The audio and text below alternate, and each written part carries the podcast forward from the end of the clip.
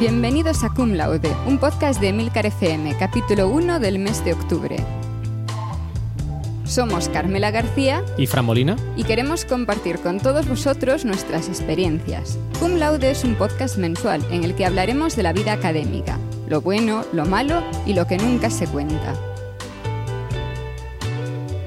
Este es nuestro primer capítulo, así que lo importante sería empezar presentándonos a nosotros mismos. Igual algunos nos conocéis de otros podcasts, pero para que sirva de referencia, aquí va nuestra historia.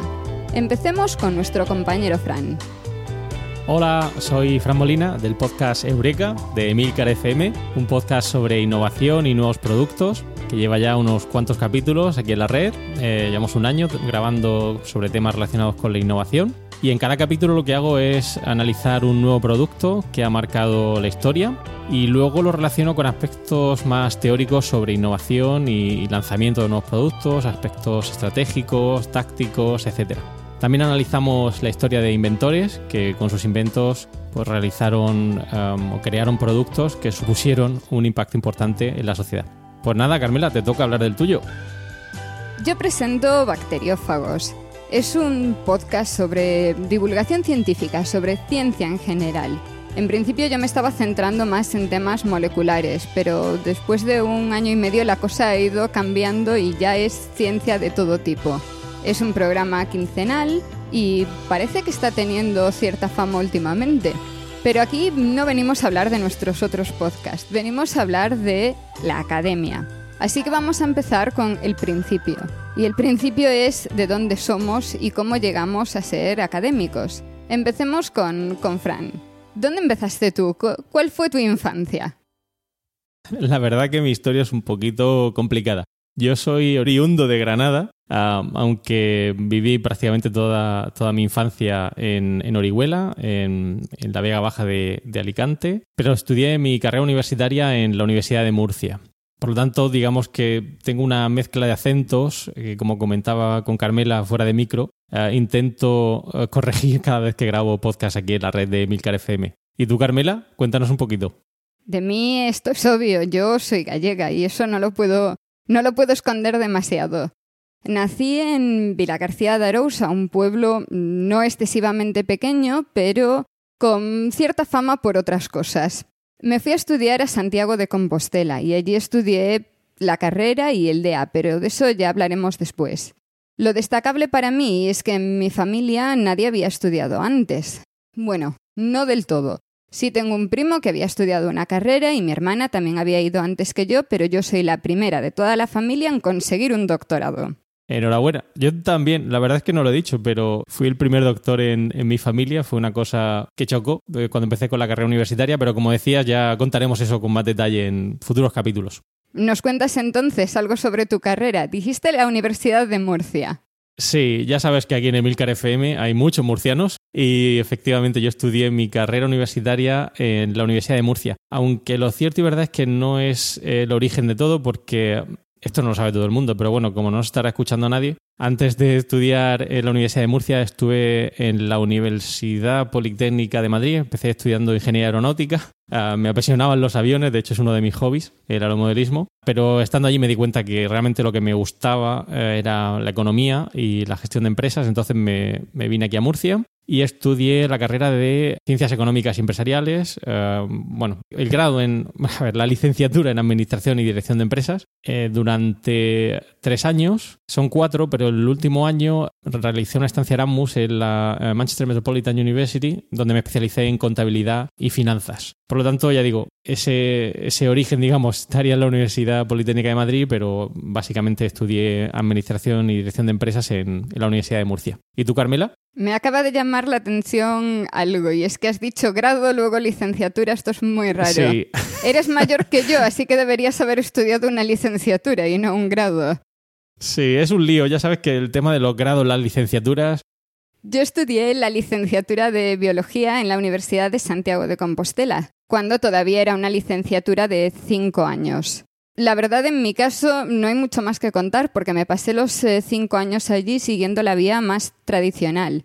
En aquellos años tenías que elegir una especialidad hacia el final de la carrera. Eran tres años de biología general y los dos últimos años te especializabas. En mi caso, la especialidad es eh, biología molecular, microbiología, biotecnología y no recuerdo qué más. Pero básicamente eran todavía asignaturas comunes para todos y simplemente las optativas eran lo que te daban la especialidad. De todas formas, en mi título dice licenciada en biología y eso es todo. De ahí seguí en la Universidad de Santiago. Empecé un DEA, que será algo que expliquemos en el futuro porque la gente más joven no sabe qué es un DEA. Es un diploma de estudios avanzados que teníamos que hacer antes para poder optar a empezar un doctorado. Mi DEA era en medicina molecular. No pegaba mucho con lo que yo quería hacer, pero tenía mención de calidad, que era algo importante para conseguir una beca. Y yo eso lo hice todavía en la Universidad de Santiago, no en la Facultad de Biología como estaba antes, sino en la Facultad de Farmacia, aunque estaba en el Departamento de Bioquímica.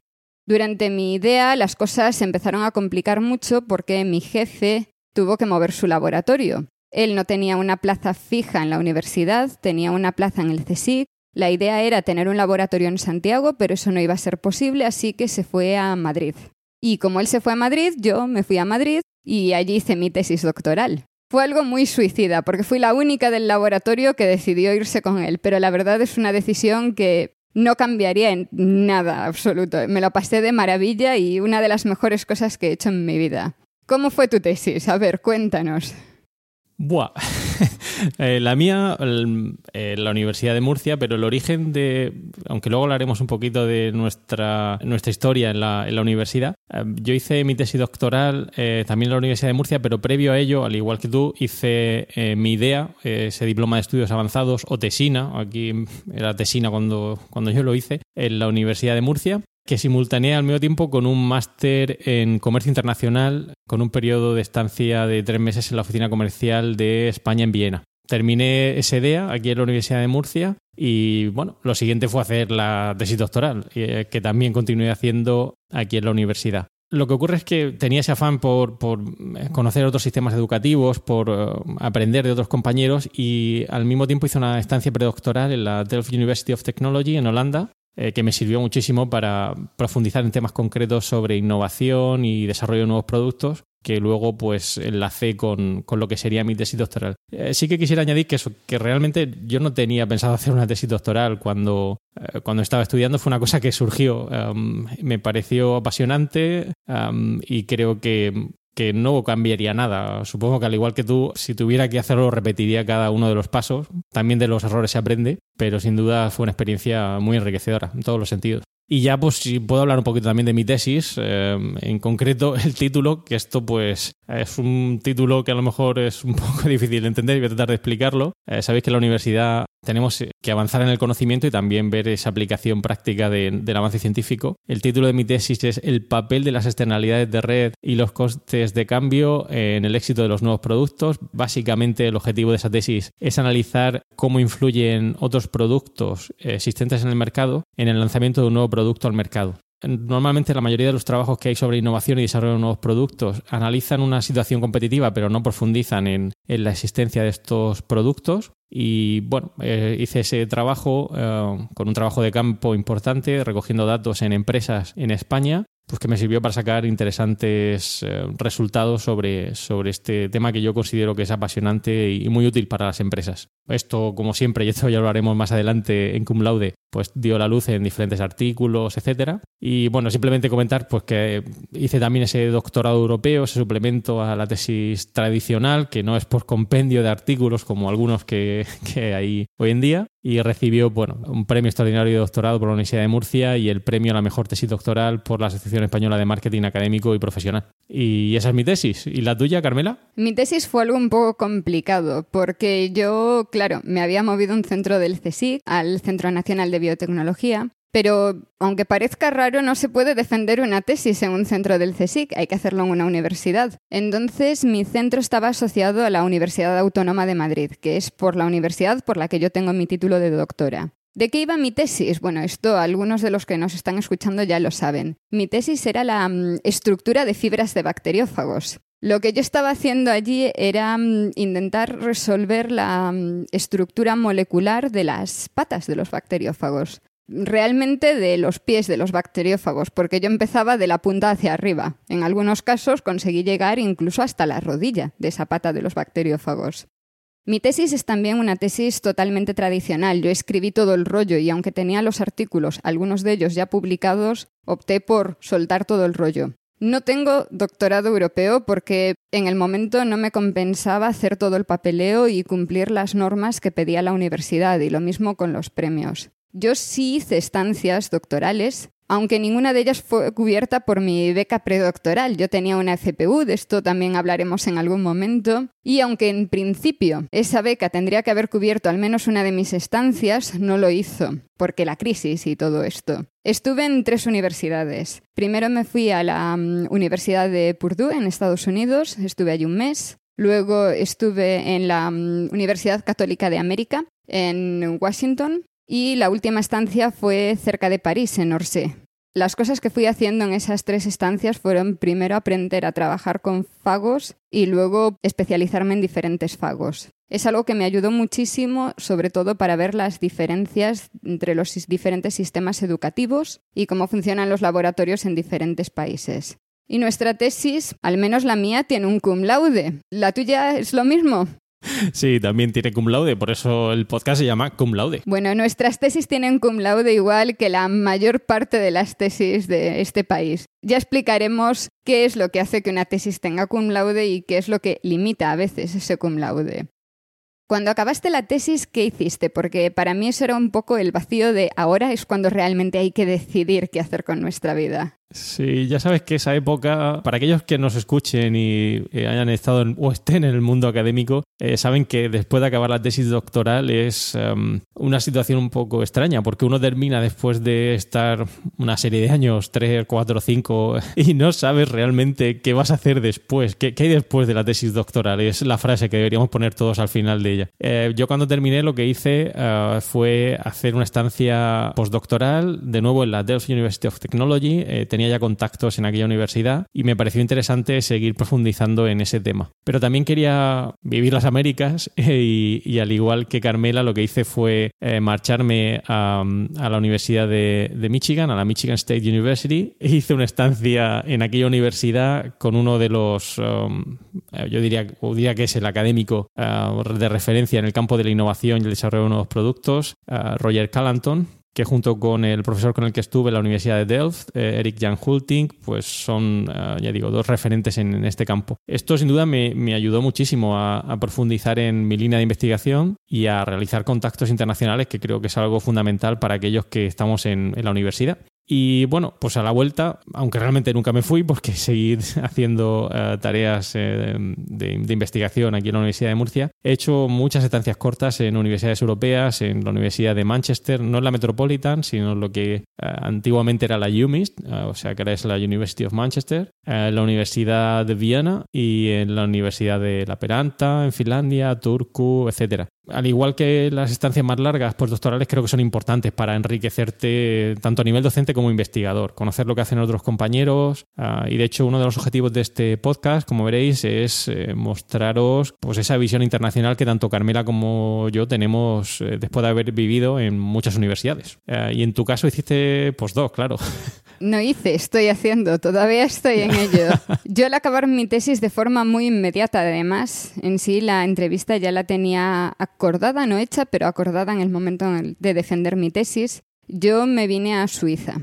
El tema lo cambió un poquito, pero no demasiado. Y es que si durante mi tesis yo estaba estudiando los fagos y cómo infectaban a las bacterias, lo que hago durante mi postdoc es ver cómo las bacterias se defienden contra esos fagos. Trabajo con CRISPR, que es algo que está teniendo mucha fama en el tema de edición genética, pero lo que yo hago no tiene nada que ver con la edición genética. Yo intento ver cómo son las estructuras de esos grandes complejos moleculares. Estoy en la Universidad de Zurich, llevo casi cinco años aquí y por ahora la cosa sigue. No tengo muy claro qué voy a hacer después. Es algo que intento pensar, pero no demasiado, porque en Suiza se está muy bien y aquí te pagan muy bien. Pero claro, en algún momento esto tiene que cambiar, porque uno no puede ser postdoc de por vida.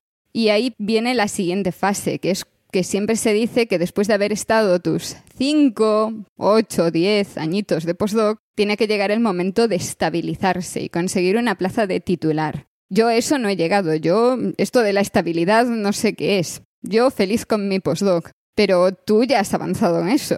Sí, la verdad es que eh, en mi caso, esto daría de nuevo por otro capítulo de Cum Laude. He pasado por prácticamente casi todas las figuras de la antigua ley universitaria, la, la RRU y la nueva ley de universidades, la LOU. Eh, yo fui en su momento profesor ayudante de escuela universitaria, primer periodo, segundo periodo, ayudante de facultad, primer periodo, segundo periodo. luego pasé a la figura de contratado doctor y actualmente soy profesor titular de universidad en el Departamento de Comercialización investigación de mercados. Pero esto, al igual que le comentaba Carmela también fuera de micro, creo que es importante, aquellos que trabajamos en la universidad, tener esa pasión por luchar eh, cada día y no conformarse. Es decir, eh, la estabilización está bien, pero al igual que está Carmela en, Suiza analizando eh, esos bacteriófagos y yo aquí analizando mis nuevos productos, es importante tener ese afán por avanzar en el conocimiento, como decía antes, colaborar con empresas, que esto es algo que hacemos también en la universidad, y difundir el conocimiento, porque, como decía también, eh, yo no cambiaría esto por nada. Si me dejaran volver atrás y, elegir, eh, espero no volver a equivocarme y, cogería el mismo camino que he cogido porque es un trabajo apasionante y, muy divertido, eh, con muchas posibilidades. así que esta es nuestra historia, ¿no? Sí, por ahora no tenemos nada más que contar, pero iremos avanzando y las cosas irán cambiando, seguro. todo esto que estabas diciendo sobre las diferentes fases y los diferentes puestos es algo que desde luego tenemos que contar, porque yo sigo muy perdida y creo que además en cada, en cada rama el camino a seguir es completamente diferente, porque algunos de los puestos que has nombrado para mí desde lo que hago yo son completamente desconocidos. Y de hecho también hay diferencias entre países, porque obviamente el sistema educativo aquí en España difiere mucho seguro ah, del que hay ahí en Suiza o en el caso de las figuras eh, contractuales no tienen por qué ser las mismas en, Reino Unido, por ejemplo, ¿no? donde el, paso por las diferentes figuras universitarias pues es eh, distinto. Pero bueno, eso como decías, eh, tendremos que tratarlo en un capítulo concreto de, cum laude y explicar en concreto qué es lo que se hace en cada una de ellas y, y qué función desarrollan tanto a nivel docente o investigador, ¿no? Sí, además es algo que, por ejemplo, yo cuando, cuando intentaba buscar un puesto de postdoc ya era algo que me llamaba mucho la atención y es que a veces no tenía claro qué puesto buscar porque te empezaban a aparecer un montón de clasificaciones diferentes en cada país y yo no sabía cómo se traducía eso al sistema español. Y es algo que me pasa ahora, pero al revés, y es que tengo asumido cuál es el puesto, digamos, internacional para algo y me cuesta mucho trasladarlo a, qué equivale eso en el sistema español, ya, se me ha olvidado. O cómo solicitar una postdoc, ¿no? O cómo animarse a hacer ese postdoc, ¿no? El, por qué llegaste hacia Suiza y no, no fuiste a otro sitio, ¿no? Sí, también qué es lo que te lleva a un lado o a otro y qué posibilidades tienes, qué tipo de becas. En mi caso, el postdoc empezó con una beca postdoctoral de la Unión Europea. Entonces, esas cosas también te ayudan a decidirte por un laboratorio, por otro, por un proyecto o por otro. Las becas son un mundo aparte y tanto lo que hay en España como las opciones que hay, al menos en Europa, creo que es algo que en el futuro deberíamos comentar. Totalmente de acuerdo, Carmela. Y bueno, más o menos eso es lo que os queríamos contar. Tenemos muchísimas experiencias entre los dos y todas ellas están relacionadas con vida universitaria, pero también con la academia en general, porque como os, he contado antes, parte de mi vida se ha desarrollado en el CSIC, que no es exactamente universidad. Todas estas experiencias queremos compartirlas con vosotros, porque además no todas son buenas y eso es algo muy importante, porque creo que a todos nos ayudaría si hubiésemos sabido antes algunas de las cosas malas que hay en este mundo y que normalmente en la universidad no te las cuentan, se las callan, ya las descubrirás en el futuro. También queremos llegar a todos, a aquellos que estáis empezando en esto de la vida académica, a los que estáis un poco perdidos, a los que vais un poco más avanzados o a eso, a los que queréis cambiar de una etapa a otra y no sabéis exactamente cómo proceder. ¿Cómo hemos llegado hasta aquí? Bueno, uff, eh, aquí a lo mejor Fran nos puede contar un poco. ¿Cómo empezó esta historia de vamos a hacer un podcast nuevo? Cuenta. Está, clarísimo. Emilio nos ha liado malamente. Emilio nos dijo que, No, fuera de bromas. Realmente fue una propuesta de Emilio eh, que tanto Carmela como un servidor hemos eh, cogido eh, con muy buen gusto y creemos que es muy interesante hablar de manera mensual de estos temas relacionados con la vida académica universitaria y como muy bien ha dicho Carmela, tratar de mm, explicar o reflejar algunas cosas sobre la universidad que desconocemos y aquellos que estéis en vuestra carrera universitaria, pues desvelaros aquellos futuros tropiezos que podáis tener para que, como digo, pues eh, os vaya mucho mejor y, os sirvan nuestros consejos para, para que esta vida universitaria pues, sea lo más enriquecedora posible. Yo creo que Emilio realmente estaba cansado de leernos en nuestros grupos privados criticando cosas y explicando, sobre todo a raíz del tema este de la tesis de Pedro Sánchez, y dijo que esto, en lugar de estar escribiéndolo allí, que dejásemos de perder el tiempo y nos pusiésemos delante de un micrófono. Sí, yo creo que la gente desconoce qué es lo que hacemos en la universidad. Ese sería el resumen. Y creo que es importante mm, que tanto eh, Carmela como un servidor que estamos viviendo la vida universitaria durante mucho tiempo, pues digamos qué es lo que se hace en la universidad, em, cuáles son las etapas, qué función docente e investigadora realizamos, la gran desconocida que sería la labor de gestión que también hacemos, la labor de tutoría de alumnos Erasmus, etcétera, etcétera, etcétera. Es decir, que eh, explicaros un poquito más qué es lo que se hace en esta institución o en centros de investigación como, como el CSIC y que la gente conozca realmente este mundo. Y al final de cada capítulo os vamos a introducir un campus universitario. Nos iremos alternando porque entre los dos hemos visitado unos cuantos y os contaremos nuestras impresiones generales, las cosas que nos han llamado la atención, aquello que jamás os esperaríais de un campus. Empezaremos con el campus de Murcia.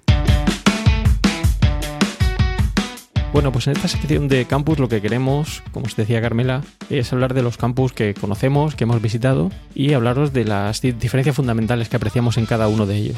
No pretendemos entrar en detalle dando cifras muy concretas, por eso ya tenéis un montón de eh, referencias y os podemos poner las notas del programa, enlaces para que lo conozcáis un poquito mejor. Eh, simplemente queremos pues transmitiros nuestras sensaciones, eh, lo que nos ha llamado la atención en cada uno de estos campus. Eh, voy a empezar yo hablando de la universidad que mejor conozco, que sería la Universidad de Murcia, ya que fue donde me formé y donde actualmente trabajo. Como podéis imaginar, se encuentra ubicada en, la región de Murcia.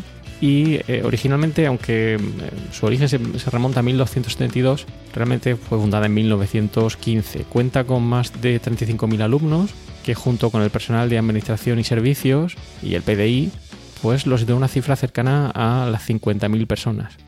Esto hace que sea una universidad em, sí de tamaño muy considerable y muy próxima a lo que sería una pequeña ciudad con los problemas que esto conlleva en cuanto a logística y problemas en el, día a día. Es una universidad que cuenta con un reconocimiento muy considerable tanto a nivel nacional e internacional y pertenece al programa de campus eh, de excelencia internacional con el proyecto Campus eh, Mare Nostrum y la Universidad de Cartagena.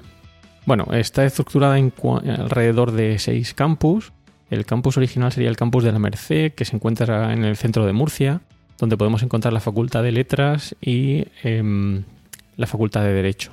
Es donde realmente surge todo. Aquí está toda la mayor vida universitaria que se encuentra en el centro de Murcia. Hay muchos servicios alrededor del campus de la, Merced, aunque realmente el campus de mayor tamaño, la Universidad de Murcia, se encuentra a las afueras. Es el campus de Espinardo, situado en la, pedanía del Puntal, en el barrio de Espinardo, muy próximo a la autovía, a 30, y aquí, como os decía, pues se encuentran el mayor número de facultades, facultad de comunicación y documentación, economía y empresa, donde actualmente trabajo, educación, informática, etc. Hay muchos eh, servicios deportivos dentro de este campus, al ser un campus de tamaño muy considerable y a las afueras, pues bueno, tenemos pistas de fútbol, pádel, tenis, etcétera.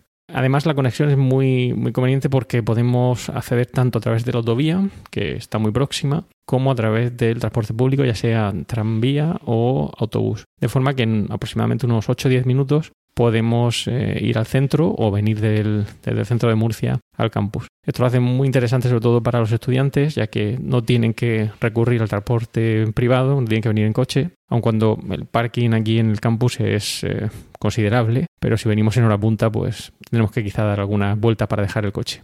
Además es un campus que tiene mucha zona verde, ¿no? Tiene un pequeño bosque, por decirlo de alguna manera, hay muchos limoneros, palmeras, etcétera, y eso lo hace muy interesante sobre todo para desplazarnos entre una facultad y otra, no tener que vamos respirando realmente aire aire puro, dar un pequeño paseo entre entre los pequeños huecos que nos deja esta actividad docente, investigadora o de gestión y pues eh, ya digo, es muy agradable trabajar aquí y no nos podemos quejar. Tenemos otros campus, como os decía, el campus de Ciencia de la Salud en el Palmar. Aquí obviamente junto al, al Hospital Virgen de la Risaca pues encuentran las eh, titulaciones más relacionadas con ciencia de la salud y otros tres, campus más que serían el campus de ciencias del deporte en San Javier, eh, un pequeño campus en Cartagena y un campus en Lorca con una facultad de ciencias sociosanitarias, donde estarían por su grado de enfermería y el grado de nutrición. Sin duda, pues ya digo, para una universidad muy interesante que cuenta con doctores en honoris causa muy ilustres, como sería Mario Barcallosa o Plácido Domingo, y que os invito a conocer. La sede donde se encontraría el rectorado es el edificio de convalecencia en el centro de Murcia, Aquí se encuentra pues, el rector y los diferentes vicerrectorados que componen eh, la dirección de, esta institución. Cuenta con muchos edificios históricos muy bonitos, interesantes de visitar, como el claustro en, la Merced. Y ya digo, eh, simplemente animaros a que la tengáis como una universidad a considerar. Si estáis cerca de Murcia, eh, os animo a que vengáis a visitarla. Y si nos vemos, pues nada, será un placer hablar con vosotros y charlar sobre este apasionante mundo de la universidad y la academia. Y por supuesto, igual que él nos está hablando del campus que mejor conoce, en el próximo capítulo yo os hablaré del campus que para mí es una referencia, el Campus Vida de la Universidad de Santiago de Compostela. Pues esto ha sido todo por hoy. Gracias por escuchar Cum Laude y esperamos vuestros comentarios sobre estos y otros temas relacionados con la vida académica. Podéis realizar vuestros comentarios y contactar con nosotros en la web emilcar.fm barra cum y los otros medios de contacto que encontraréis en emilcar.fm. Y ya sabéis, no olvidéis escuchar el resto de podcasts de Milcar FM, donde podréis aprender muchos temas interesantes y de actualidad.